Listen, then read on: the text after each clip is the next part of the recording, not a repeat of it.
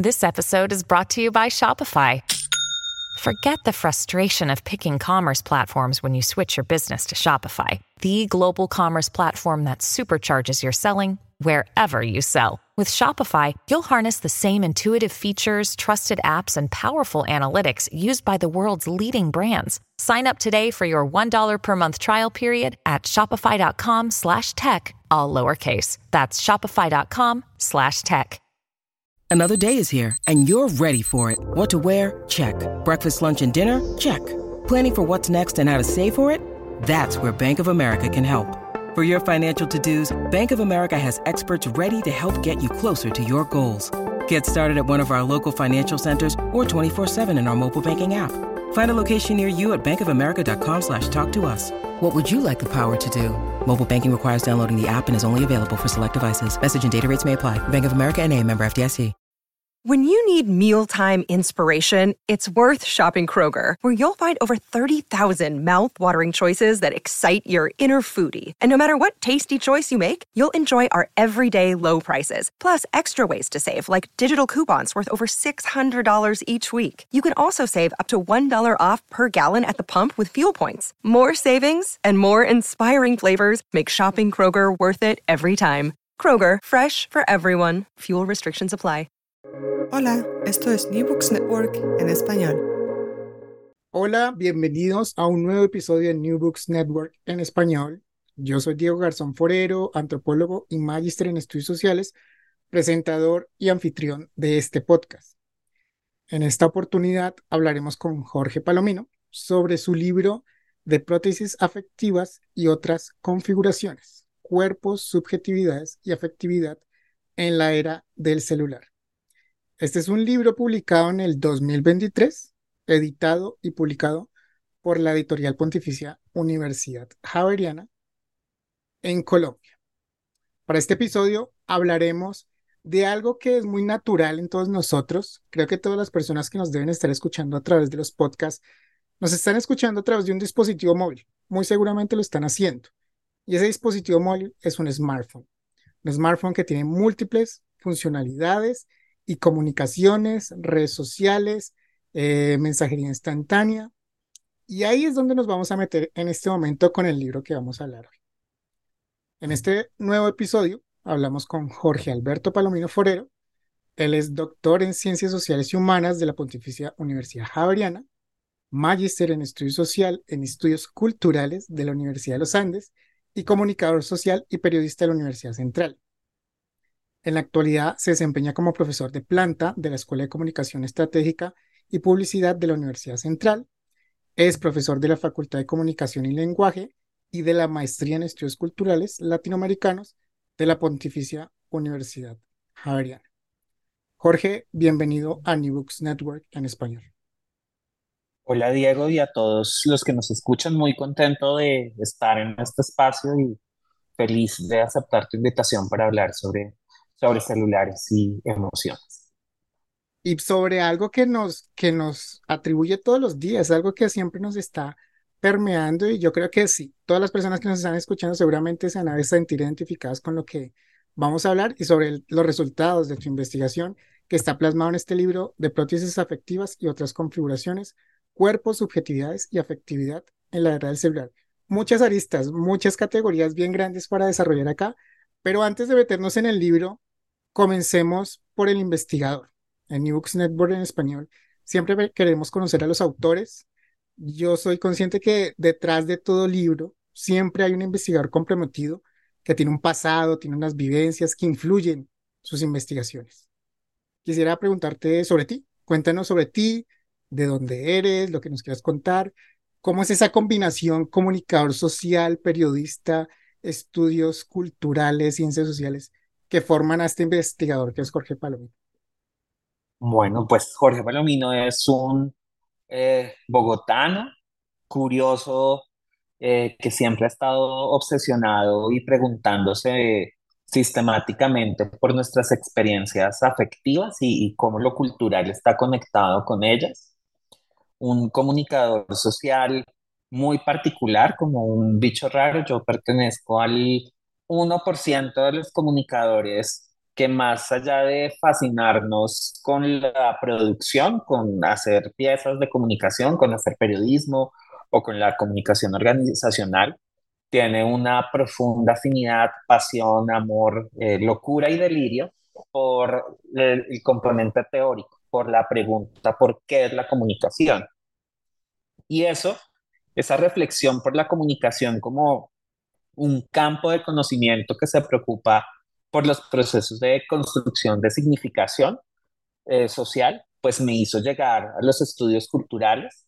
Entonces, más sin disciplina para mí, pues porque, ajá, comunicación es una, un revuelto de antropología, sociología, estudios culturales, todos los elementos que podamos pensar, filosofía, y llegué a los estudios culturales que también van a interrogar las relaciones entre cultura y poder pues justamente con su condición o, preguntándose o haciendo un uso del ejercicio del contextualismo radical, que también implica entender lo conceptual y lo metodológico como caja de herramientas. Entonces es otra vez la indisciplina y la mixtura y la hibridez eh, de, de, aparatos teóricos, metodológicos, eh, de formas de hacer la investigación, de lenguajes, ¿no? Yo creo que también esa es otra de mis eh, pasiones y que también describen mucho mi trabajo, tiene que ver con esa libertad eh, que me tomo eh, asustadoramente, porque da mucho sustico de explorar el lenguaje en la escritura. Y finalmente llegó a las ciencias sociales porque justamente es un doctorado no disciplinar, sino trans interdisciplinario que me permitía seguir jugando y explorando esa pregunta tan particular que es el amor. Digamos, yo siempre me he preguntado por el amor y por las experiencias afectivas en todas sus formas. A mí siempre me gusta contar que yo por allá hace unos añitos cuando hice el pregrado, pues me preguntaba cuál es el lugar de los cuentos de hadas en la forma como los jóvenes bogotanos viven y perciben el amor. Después pregunté por eh, por las perras, ¿no? Por cuál es el lugar de las perras en el marco de las relaciones amorosas de los jóvenes bogotanos. Y todas estas investigaciones eh, se fueron como consolidando y ya cuando me convertí en profesor universitario y empiezo a ver a mis estudiantes eh, que le ponían más atención al celular que a mí, entonces digo, ay, ahí está pasando algo interesante, ahí hay algo. Y ya traía yo mi pregunta por las emociones y empiezo a darme cuenta que realmente la conexión que tenemos, no solamente ellos, sino que todos tenemos con el celular, está pasando o está atravesada por nuestra emocionalidad, dije, oh, aquí está el camino que sigue esta pregunta por las emociones. Y fue así como llegué a, a esta investigación, fue hablando con mis estudiantes, mirando lo que hacían con el celular y siempre como con esa, con esa pregunta siempre para mí los trabajos de grado y atravesar como por los procesos de formación son momentos particulares, como en preguntas que uno tiene y que a uno lo persiguen toda la vida y en mi caso es una pregunta particular por los afectos que se ha venido convirtiendo, que ha venido ampliándose hasta llegar al, celular y, empezar a preguntarnos por, por esa condición afectiva eh, de los usos que hacemos y esa conexión profunda que tenemos con el celular. Muy bien, muy bien. Vamos, vamos incluyéndonos dentro de ese tema, Jorge, y como lo comenzamos diciendo, esto afecta a todo el mundo. Ya que nombraste que viste esto en tus estudiantes, asumo yo de pregrado, de formación inicial en universidad, ah, también hay un tema que tocas dentro del libro y es que, bueno, o, o llamas la atención sobre eso y es que hay muchos estudios sobre jóvenes, pero también en tu intención estaba de pronto dar una respuesta un poco también de, de, la población adulta y adulta mayor. Cuéntanos de pronto un poquito sobre, sobre eso de la población.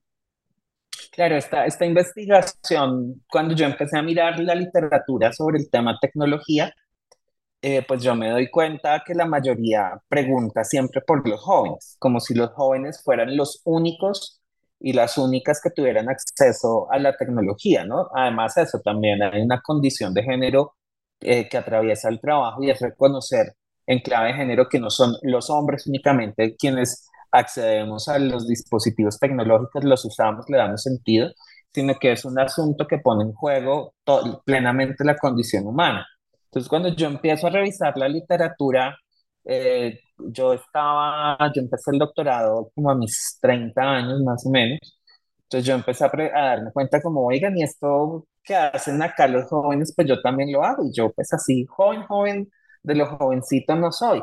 Entonces dije, bueno, yo también estoy ahí vinculado y también pues empecé a observar a las, sobre todo a los adultos mayores que me rodean y ellos también pues con una intensidad menor también usan el celular.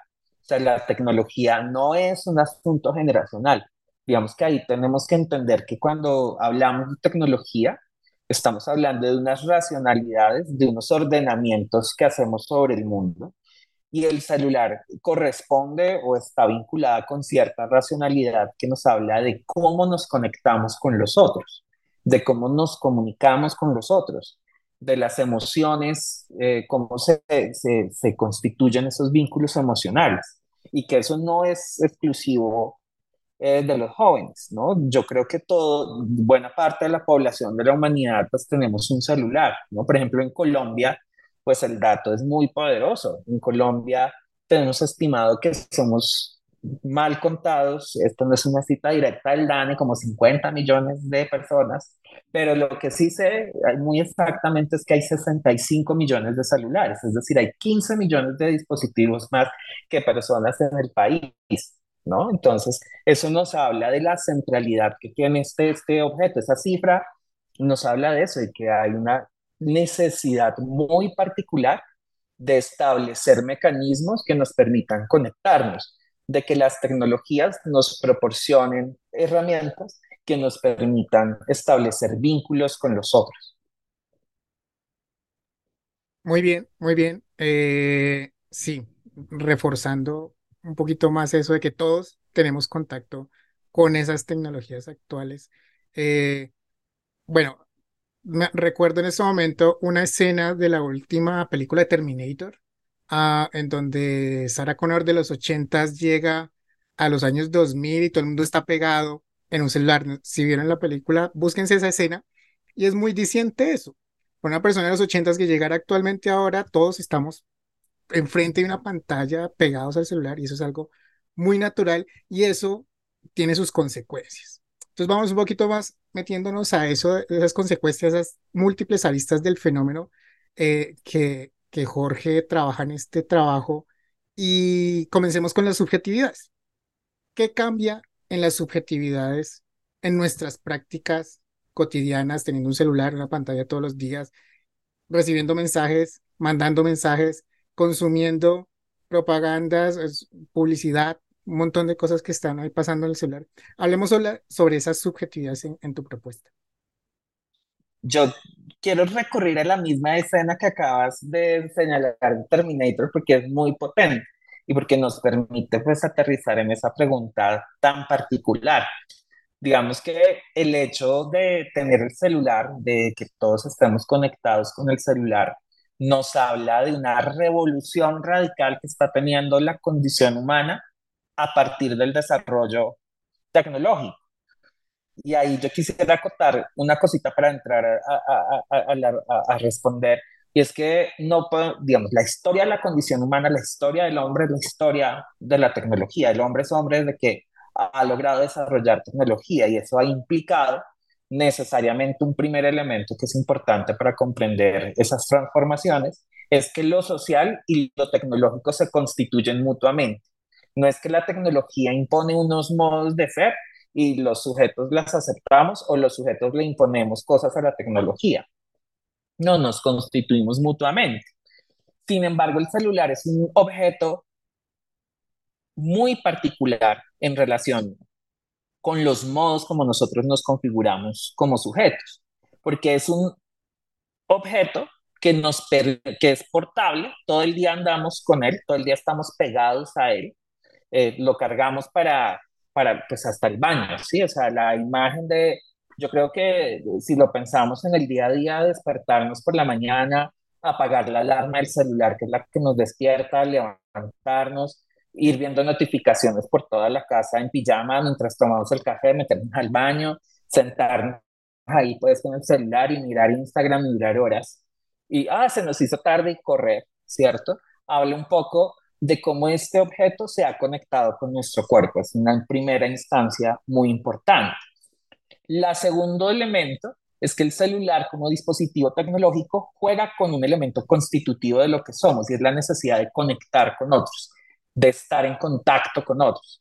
Digamos que una antropóloga norteamericana de apellido Turner ¿no? nos va a proponer justamente que el, el éxito de las tecnologías digitales, ella está mirando el computador, ella todavía no había mirado el tema celular, tiene que ver con que nos hacen una gran promesa ¿Y cuál es la gran promesa? Que no vamos a estar solos, que vamos a estar en contacto con otros. Ese es un cambio fundamental porque empezamos a desarrollar de manera intensa formas de vinculación con esos otros. Me explico qué es el rollo de la intensidad.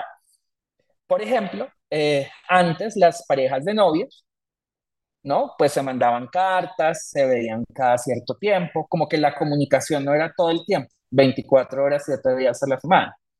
¿cierto? Pero con el celular sí, ¿no?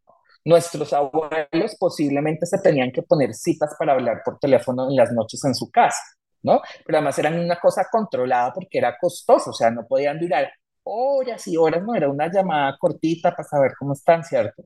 Pero hoy, con el desarrollo de este tipo de tecnologías, podemos construir esos vínculos emocionales todo el tiempo.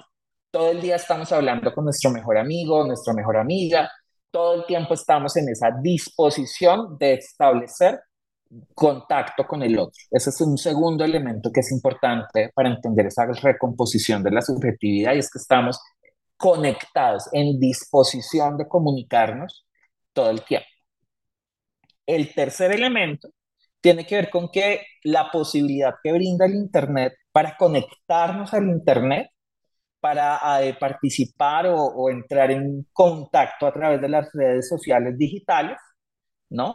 Implica unas modalidades, unas formas particulares en las que yo elaboro lo que soy, en la que yo construyo un relato de mí mismo y lo presento a los demás, pero además unas modalidades particulares en las que me vinculo con esos otros.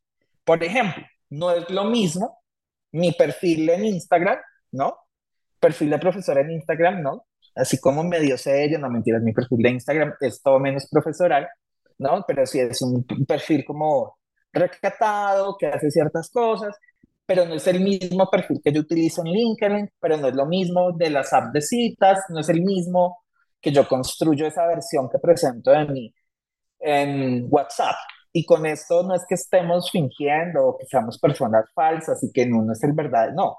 Lo que pasa es que por primera vez en la historia tenemos un mecanismo en que las diferentes versiones que yo presento a los demás de mí mismo aparecen al tiempo y en simultáneo, ¿no? Entonces, al tiempo que estoy en LinkedIn, estoy en Tinder, ¿no? Sí, puedo, sí, entonces tiene que ver con esas, al tiempo estoy, ¿no? Piensen que ahí es cuando aparece este chascarrillo pues de la gente que tiene todos los grupos de WhatsApp, está el WhatsApp de los amigos, está el WhatsApp del trabajo y accidentalmente manda la queja del jefe, que el jefe es un tirano que lo tiene esclavizado, al WhatsApp del trabajo, porque al tiempo está ocurriendo, ¿cierto? Entonces ahí lo que estamos viendo es una transformación de los recursos con los que nos narramos en la medida en que hay una recomposición de un asunto muy importante para nosotros, y es una recomposición del tiempo y del espacio, ¿no? Ya no tenemos un tiempo y un espacio para cada cosa, muy a lo sociedad disciplinar de Foucault, ¿no? No hay un tiempo y un espacio para cada cosa, sino mucho más cercano a la sociedad de control de Deleuze, a la psicopolítica de Han. Estamos todo el tiempo desnudando quiénes somos y revelando quiénes somos libremente. Todo el tiempo estamos revelando y proporcionando información sobre nosotros. Estamos actuando y performando quiénes somos. Entonces somos una, digamos que para redondear la respuesta, la subjetividad a través de los dispositivos tecnológicos, del, específicamente el celular, ha cambiado en las modalidades que usamos para narrarnos, para construirnos, ¿no? Por ejemplo, la imagen, tomarse fotos, ¿no? Aprender y producir imágenes sobre nuestro propio cuerpo, sobre nuestro rostro, producir relatos de lo que somos, ¿no? Las historias de Instagram, ¿no? hoy me levanté, hoy hice tal cosa, hoy estoy en tal lugar. Hay unas formas particulares en las que nos narramos Y es una narración, por ejemplo, que ocurre en un espacio que trastoca los límites de lo íntimo y lo privado. Ya no es el diario privado, ¿no? Querido diario, hoy hice esto, no, ahora es públicamente ante otros. Hola, estoy en una fiesta aquí en Instagram, ¿no?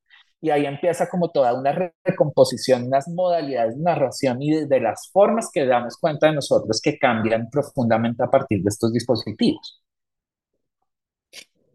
Muy bien, me, haces pensar muchas cosas, eh, sobre todo académicas, como la forma de hacer academia, eso de que ahora se habla tanto de la ciencia abierta, por ejemplo, ¿por qué no ciencia abierta a través de redes sociales y se necesitan mostrar cómo llega uno unos resultados, pues están las redes sociales para hacer promoción de todo eso, pero bueno, eso es otro tema. Eh, quiero, bueno, en todo lo que comentas ahí, y bueno, en el libro también lo, lo muestras, claramente ya no existen esas fronteras entre pronto la naturaleza, la tecnología, el nosotros, todo está muy en conjunción. Todo armoniosamente, bueno, no sé si armoniosamente, pero sí está todo muy ligado. Y a eso entonces también está la corporalidad, los cuerpos. Eh, como tú lo dices, también hay performance, pero eso es una categoría también que quiero tocar ahora. pero hablemos de la corporalidad. Sobre ese tema, cuéntanos un poco. Claramente el móvil se convierte en una extensión de nosotros. Cuéntanos cómo desarrollas la corporalidad en tu propuesta. Digamos que hay que entender dos cosas que creo que son muy importantes. Por un lado, nosotros, no, para pensar lo que ocurre con la tecnología, y creo que es una apuesta particular de las ciencias sociales contemporáneas y todos los campos emergentes, es la imposibilidad de pensarnos en las dicotomías tradicionales de la modernidad.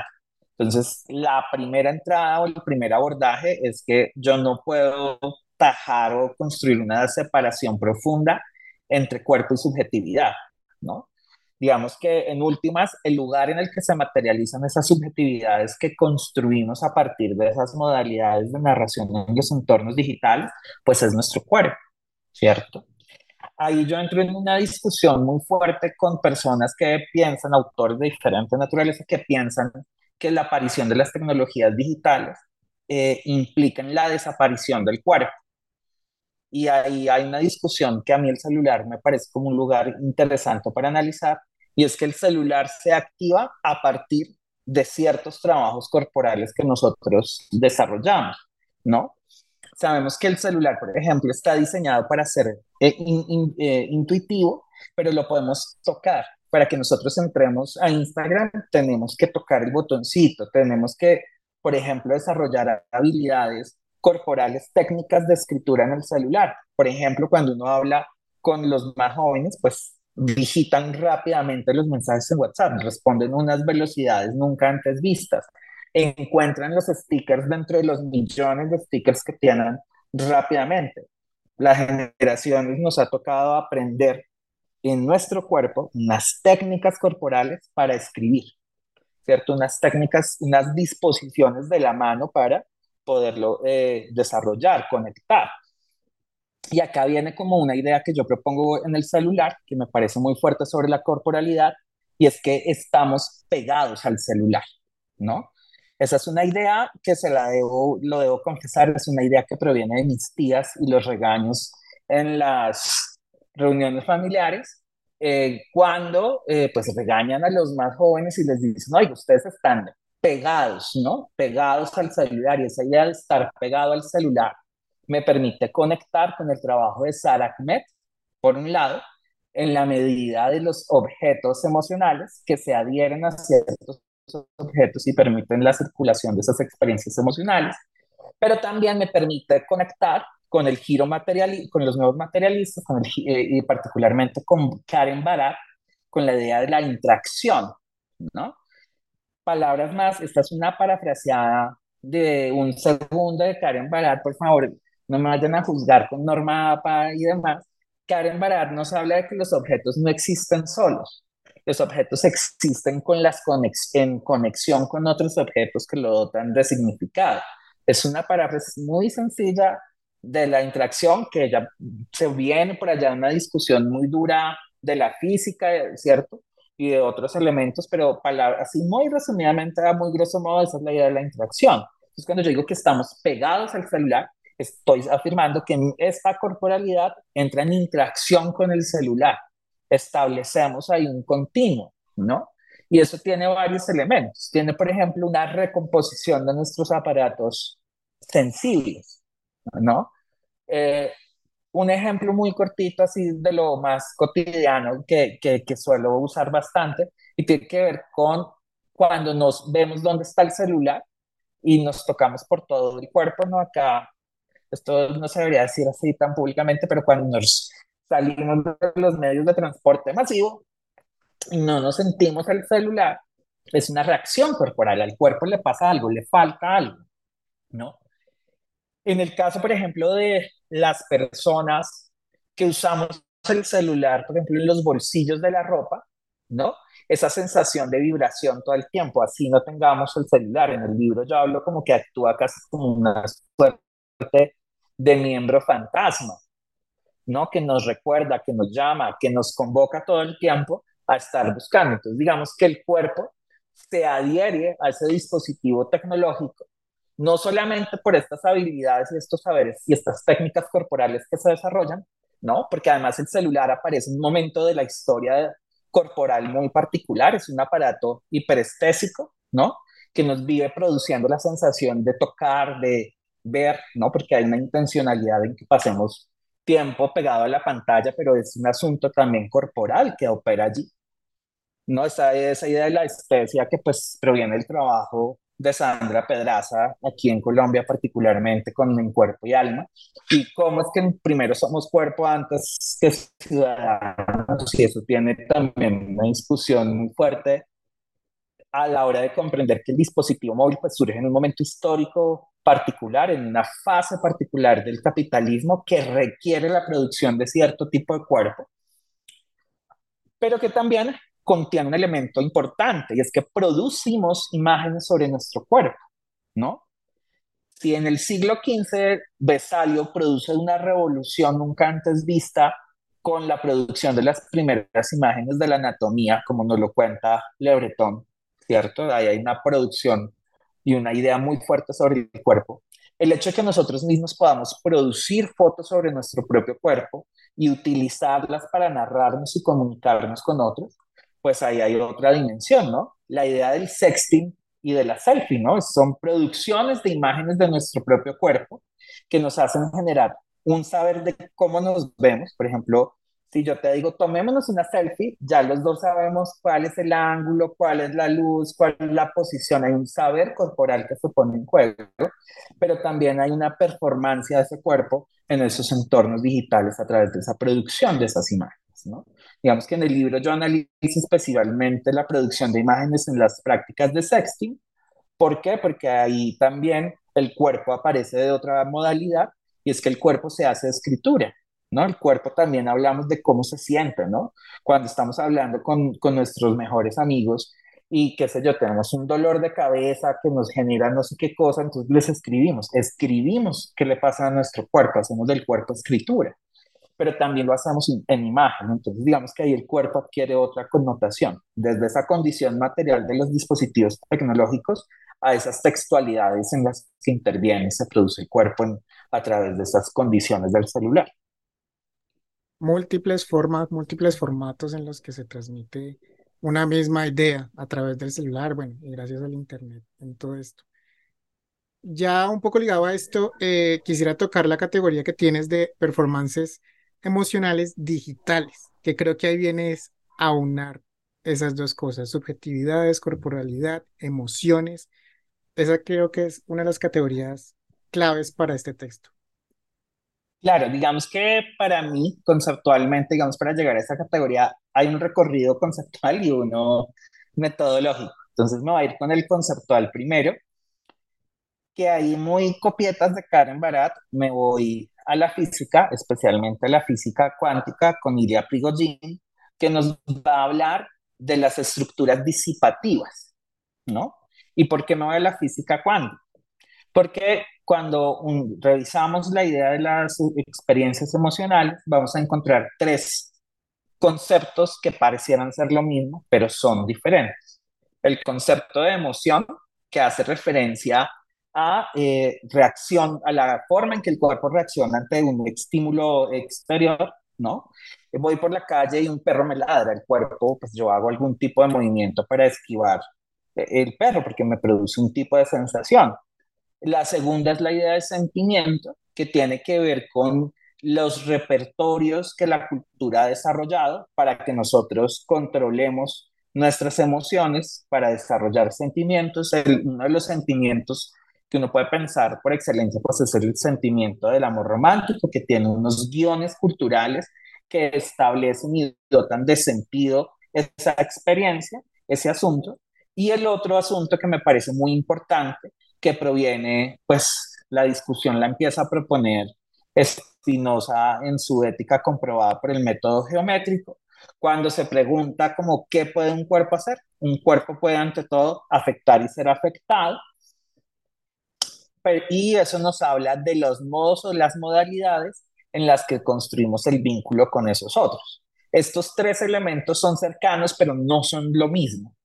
¿no? Yo digo que constituyen una estructura disipativa del sentir, es decir, una estructura que propende al caos, al desorden, que tiene que ver con la emoción, pero también con lo afectivo, entendiendo que lo afectivo, por ejemplo, está lejos del lenguaje y está concentrado, por ejemplo, en el problema de la sensación, ¿no?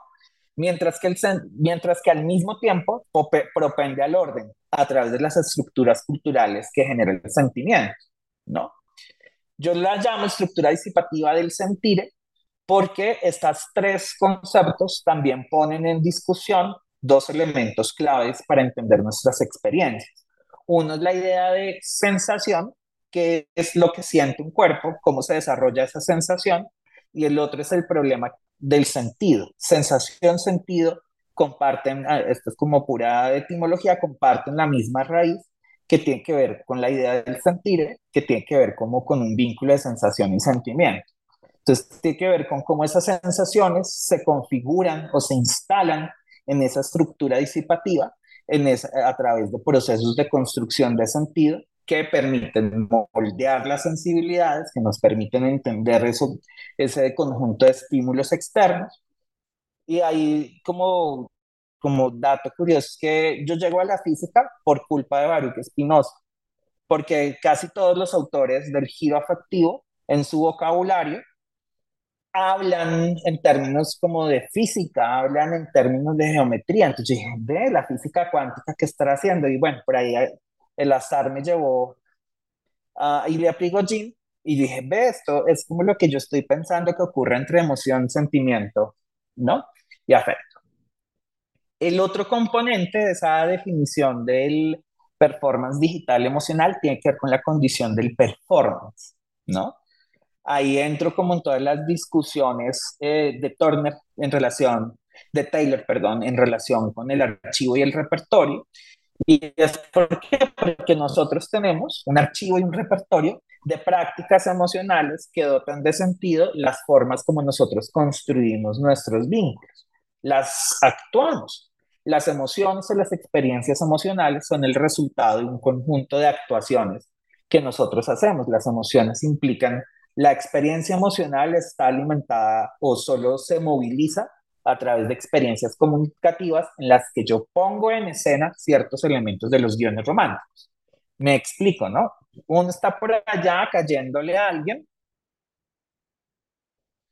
¿cierto? Tienen la primera cita, por fin la primera cita, pues básicamente la cultura te ha enseñado que por más que te gusta duro hablando por celular y por aplicaciones meses, y cuando por fin se pudieron ver, pues pasaban cosas muy extrañas en la cita, ¿no?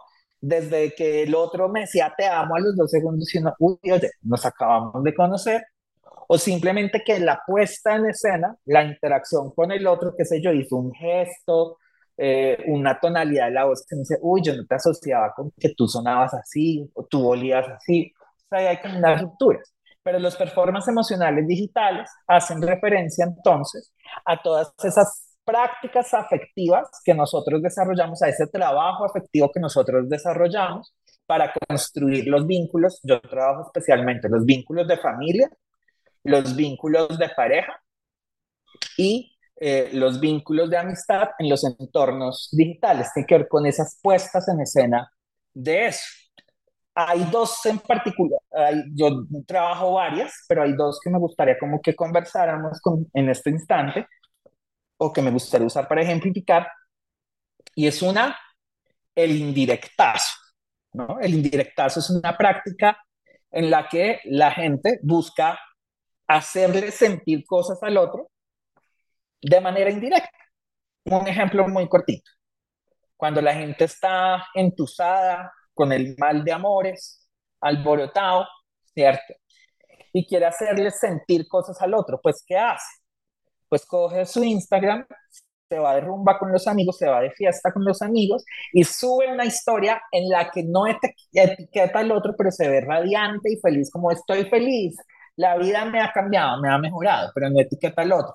Pero todo el tiempo de la fiesta está mirando el celular a ver si el ex le está mirando la historia. ¿no? es una práctica del indirectazo, pero también es una práctica, por ejemplo, a la hora de conquistar, ¿no? Cuando la gente empieza a interactuar, uno de los elementos que cambian las relaciones hoy tiene que ver formas en que interactuamos en los entornos digitales. Yo, qué sé yo, siento guapo, poderoso el día de hoy voy a subir una historia y espero que la persona con la, con la que estoy eh, construyendo ese vínculo la mire, pero no solo la mire, reaccione, pero no cualquier reacción, tiene que ser una reacción específica, ¿no? Es los ojitos, la llamita, ¿no? Entonces, y eso genera otro tipo de performance que tiene que ver, por ejemplo, con las formas como conversamos con nuestros amigos sobre lo que pasa, ¿no? Entonces, la captura de pantalla de la reacción del compañero eh, al Instagram y me voy al grupo de WhatsApp de mis amigos miren, miren, miren. Eh, me comentó qué hago, le respondo, le digo, ¿no? Entonces empieza otras formas de interacción. Los performances digitales emocionales tienen que ver entonces que dotan de sentido a esa experiencia emocional. Ok, ok, ok, muy bien. yo quiero destacar a las personas que nos están escuchando que cuando, bueno, parto de algo que me pasó a mí cuando leí el título del libro. Yo dije, esto va a ser súper teórico. Ya lo, y como nos dice eh, Jorge y nos muestra, todas esas bases teóricas están ahí, están ahí, pero quiero destacar algo y es que Jorge cuando escribe el libro, cuando nos expresa toda esta teoría, cuando hace todas estas conclusiones, Jorge lo escribe muy bien, lo escribe de una manera tan simpática, así como lo estamos escuchando, es como cuando uno lo lee. Me, parece eso genial que desde la academia se esté publicando ese tipo de textos que no son, que no van a matar a un, a un, a un lector completamente de aburrición, sino que lo van enganchando. Y dentro del texto se siente eso, que Jorge lo va a uno enganchando dentro de toda esta investigación. Entonces, quería dar como esa puntadita después de toda esta teoría que nos da Jorge, que muchas gracias por hacérnoslo un poco más sencillo de digerir sobre estas performances emocionales digitales. Quiero entonces, como lo dijiste, eh, meternos en la parte metodológica, ya meternos en esa parte metodológica y cómo llegaste a todo esto. Me parece súper valioso. Yo te decía antes de que comenzamos a grabar que no conozco mucho de etnografía, aunque soy antropólogo, no conozco mucho de etnografía virtual y etnografía digital pero este también es una, una investigación que parte mucho de la reflexividad, de la autoetnografía, creería yo también un poco. Cuéntanos sobre esa parte metodológica eh, dentro de tu libro.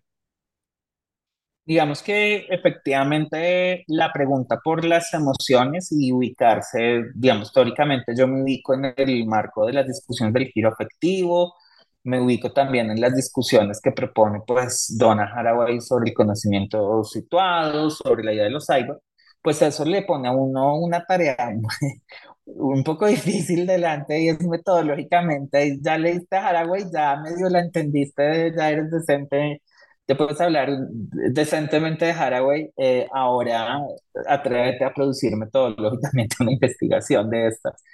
Sobre todo eh, con un campo tan cambiante como es el tema tecnológico.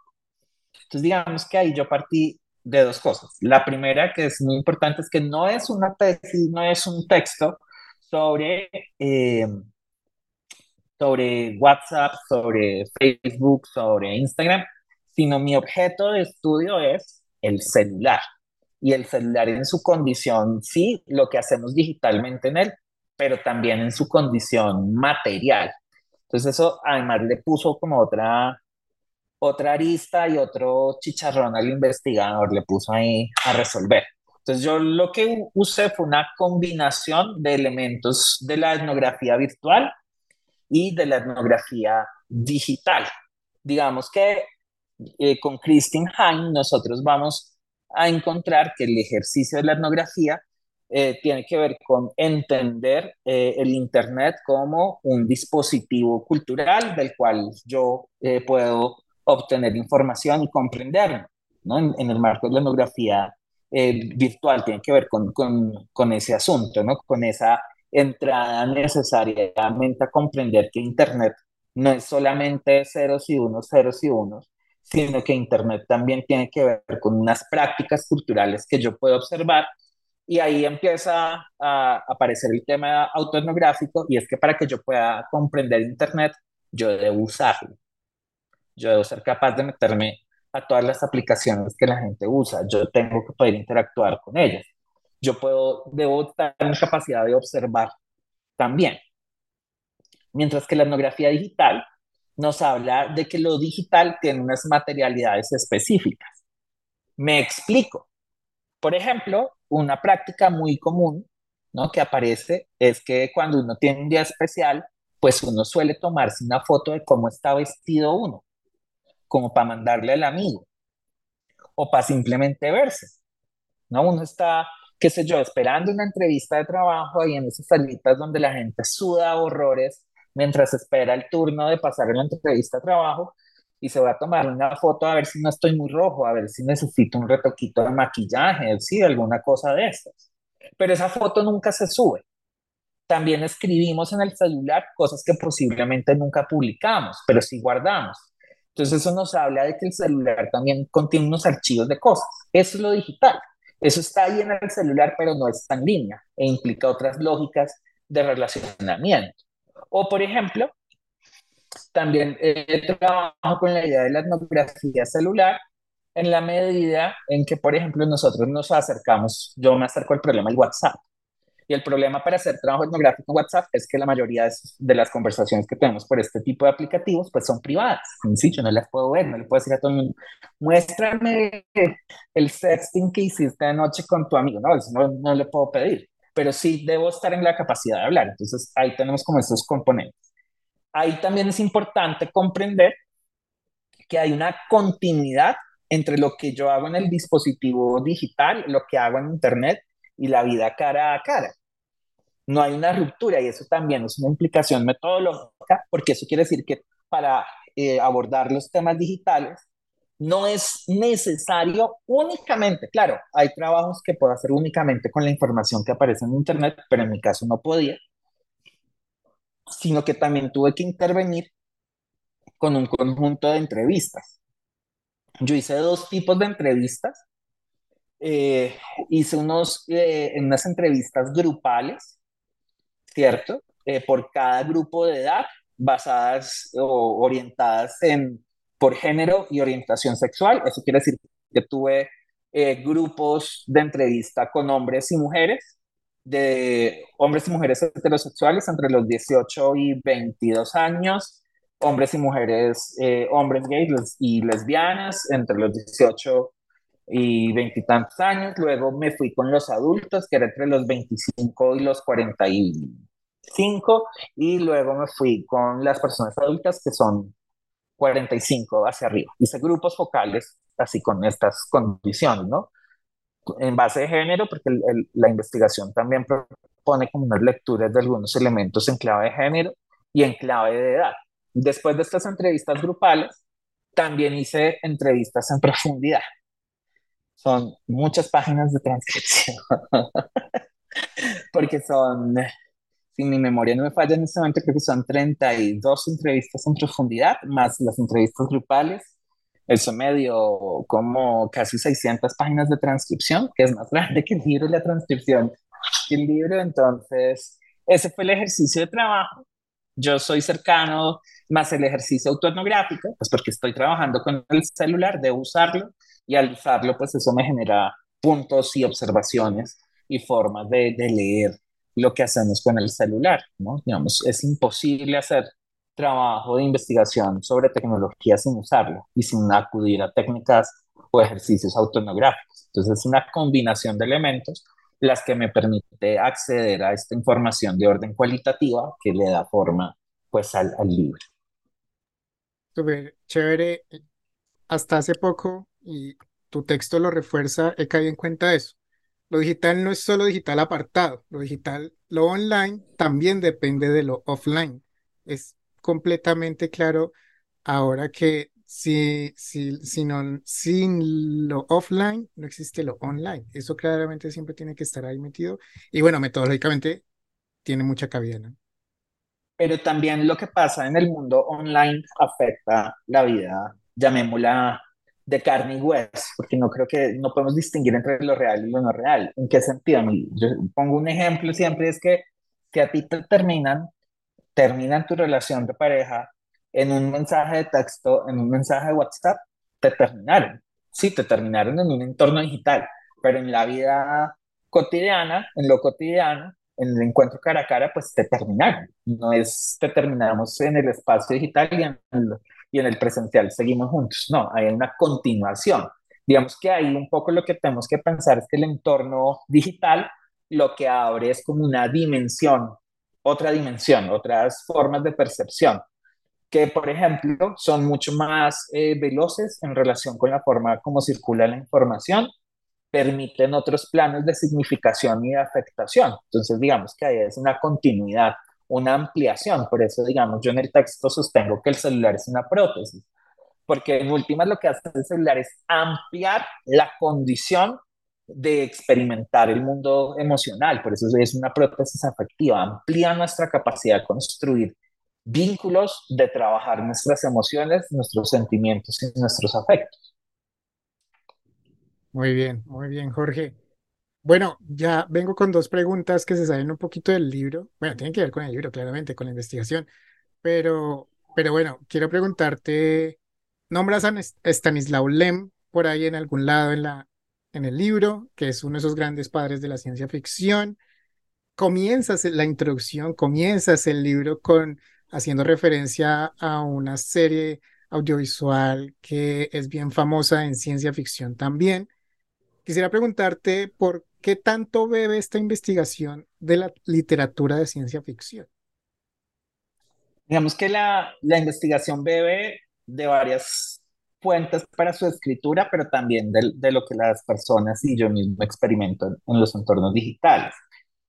Bebe mucho, porque la ciencia ficción es una herramienta que nos permite, digamos, la ciencia ficción dibuja futuros y posibilidades, pero en ese dibujo y posibilidad que nos está mostrando, realmente nos está poniendo a reflexionar sobre el presente, ¿no? El concepto de, de cyborg, por ejemplo, es un ejemplo de eso, ¿no? aunque el concepto de cyborg realmente viene de una propuesta de la NASA, cuando empieza a explorar el espacio para pensar cómo mandar seres vivos al espacio, aparece por primera vez la idea de un cyborg, un organismo eh, orgánico combinado con elementos maquínicos, que después la ciencia ficción se alimenta de él, construye unas versiones muy particulares. Entonces, en ese orden de ideas, el texto utiliza la ciencia ficción para construir nuevas figuraciones, ¿no? Por eso el, texto, el, libro se llama eh, Prótesis afectivas y otras con, en paréntesis, figuraciones. Y esa idea de la figuración es una tarea que nos pone Donna Haraway cuando nos dice que la transformación tecnológica que estamos viviendo es tal que necesitamos de nuevos conceptos, de, de nuevas figuraciones, las va a denominar ella, para entender las transformaciones que estamos viendo. En mi caso, yo encuentro en la ciencia ficción, eh, en la ciencia ficción y en la cultura popular, ¿no? Porque el, el texto está también con anime, está atravesado por músicas populares, ¿no? que nos permiten y nos permiten entender la dimensión de la transformación que estamos viviendo, de la transformación de la condición humana, de ese devenir en cyborg, de ese devenir poshumano si seguimos a Rosy Braidotti, ¿no? De esa, de esa transformación tan radical que estamos viviendo a partir del desarrollo de las tecnologías. Entonces, la ciencia ficción es vital porque dibuja el presente para preguntar perdón, dibuja el futuro para preguntarnos sobre el presente. Entonces, por eso tiene como esa conexión tan fuerte con, con, con, la ciencia ficción y con la cultura visual y con la cultura popular. Muy bien, claro, extiende todos estos tentáculos a todos los productos culturales de la humanidad, música, cine, muy bien, claro. chévere, literatura. Bien, um, la pregunta que viene, eh, la pensé en principio diferente, pero creo que le va a dar una, un vuelco. Ah, aprovechando que pues, estás metido en este tema, eres un especialista en este relacionamiento digital entre personas, quisiera preguntarte de pronto sobre cómo crees que serán las prácticas eh, del uso del celular que pueden estar influenciándose de pronto por la inteligencia artificial, pero aunque la inteligencia artificial ya las venimos teniendo hace mucho tiempo, ahora es mucho más consciente que es diferente, pero quisiera meterle una patica más extra a esto.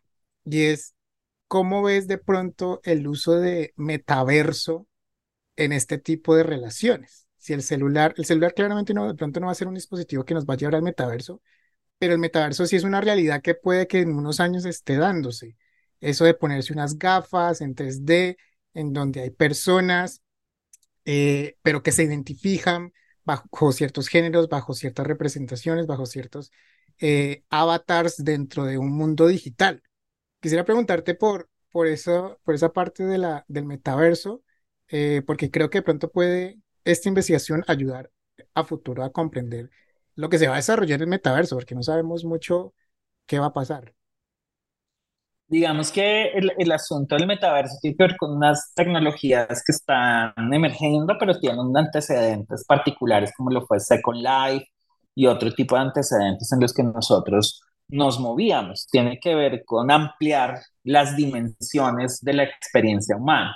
En general, yo creo que estamos viviendo un momento de cambio tecnológico en que los límites de la condición humana están entrando bajo sospecha y los estamos, eh, digamos, de alguna forma superando, ¿no?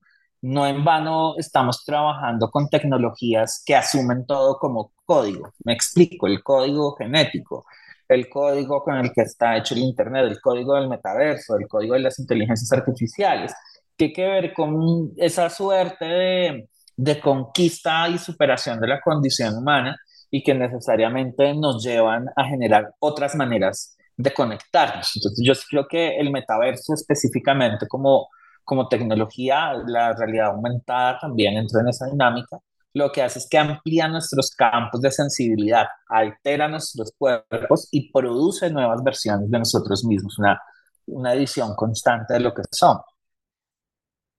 Muy bien, creo que eso es un campo para, las para los nuevos eh, doctorandos en ciencias sociales, humanas, culturales, todo esto creo que hay, mucho campo para explorar seguramente eh, a lo que viene.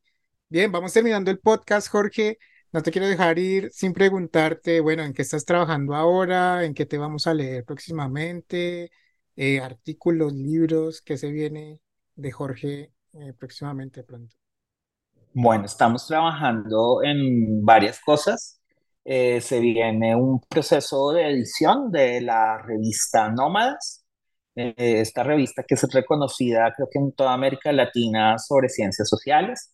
Estamos trabajando con la profesora Marta Cabrera y el profe Oscar Guarín en un número sobre lo especulativo. Entonces, estaremos abriendo convocatoria para quienes nos quieran remitir sus artículos prontamente. También vienen procesos de edición de capítulos de libros sobre tecnología especialmente. Y bueno, por ahí se está cosiendo una pregunta de investigación sobre algo muy particular y es que el tipo de relación eh, que tenemos con la tecnología contemporáneamente está conectada con ciertas formas de espiritualidad. Una pista chiquita. Eh, muchos de quienes nos están escuchando, estoy segurísimo que en sus perfiles de Instagram siguen al menos uno o dos perfiles de astrología. Siguen uno o dos maestros de yoga. Entonces hay una conexión muy particular que estamos estableciendo entre espiritualidad y tecnología. Entonces vamos a ver, ¿no? siguiendo un poco la línea de Tecnosis, que es un texto clásico de los 90 sobre cibercultura y espiritualidad, pero bueno, ahí vamos.